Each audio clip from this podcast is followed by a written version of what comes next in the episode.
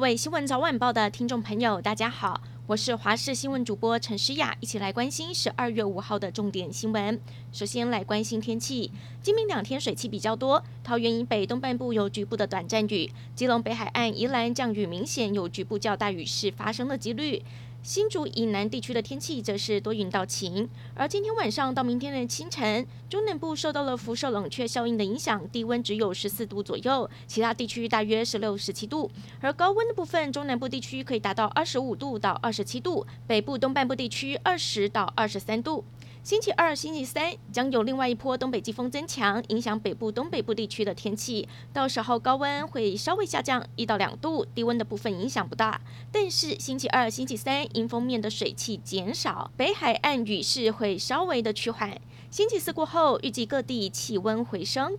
再来关心新冠病毒疫情，中央流行疫情指挥中心公布，今天本土的新增确诊是加零，但是有四例的境外移入。其中三人属于突破性感染，另外确诊个案当中没有新增的死亡。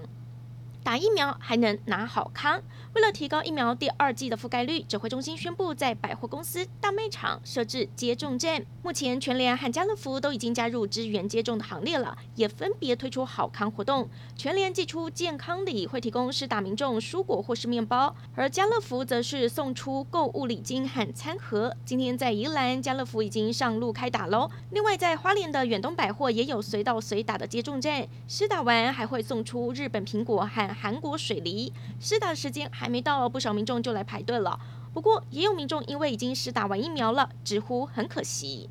总统府国策顾问 PC Home 集团董事长詹宏志被爆料涉嫌协助对立委高嘉瑜施暴的林炳书向媒体关说，詹宏志今天下午发声明宣布请辞国策顾问。总统府发言人张敦涵表示，总统蔡英文以及总统府尊重詹宏志的决定，并感谢詹宏志过去所提出的政策建言。张敦涵也重申，对于司法侦办中的个案，总统府没有评论，但是期盼司法尽速查明真相，制裁加害人，伸张正义。社会消息。彰化一名男子长期把前妻和六岁的继子当沙包打，前妻三度报案，其中一次远警到场的时候没有遇到当事人，竟然直接的离开了。受害的前妻怀疑是因为对方家族有权势，所以警方草率处理，甚至派出所还打电话给他抱怨越级投诉，让王姓女子更加畏惧，一直到十二月初才在网络上求救，让家暴事件曝光。不过他想要提告伤害罪，却过了六个月追诉期。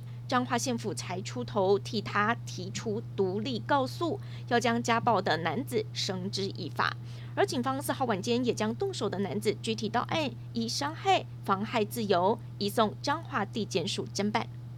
周末拼公投，前总统马英九带领党内的大佬一行人南下高雄，轮番上阵宣讲，争取支持四个同意，台湾更美丽。而民进党也动起来，由高雄市长陈其迈领军，为了四个不同意，台湾更有利，全力催票。再过不到两个星期就是公投决战日，蓝绿两党都不敢大意，积极争取民众最大支持。不过这一次的公投宣讲，国民两党只距离短短三公里，互相比拼，意味浓厚。国际消息：全球有越来越多的国家出现新型变种病毒 Omicron 的病例，包括新增的智利、卢森堡、罗马尼亚。现在一共有四十四个国家和地区都有 Omicron 的踪迹。最值得注意的是，挪威当地十一月底举办了一场耶诞派对，有一百二十人参加，现在却有至少十三个人都感染了 Omicron。专家推估，派对当中恐怕有多达一半的人感染的都是新型变种病毒，恐怕成为南非以外最大规模的 Omicron 大群聚。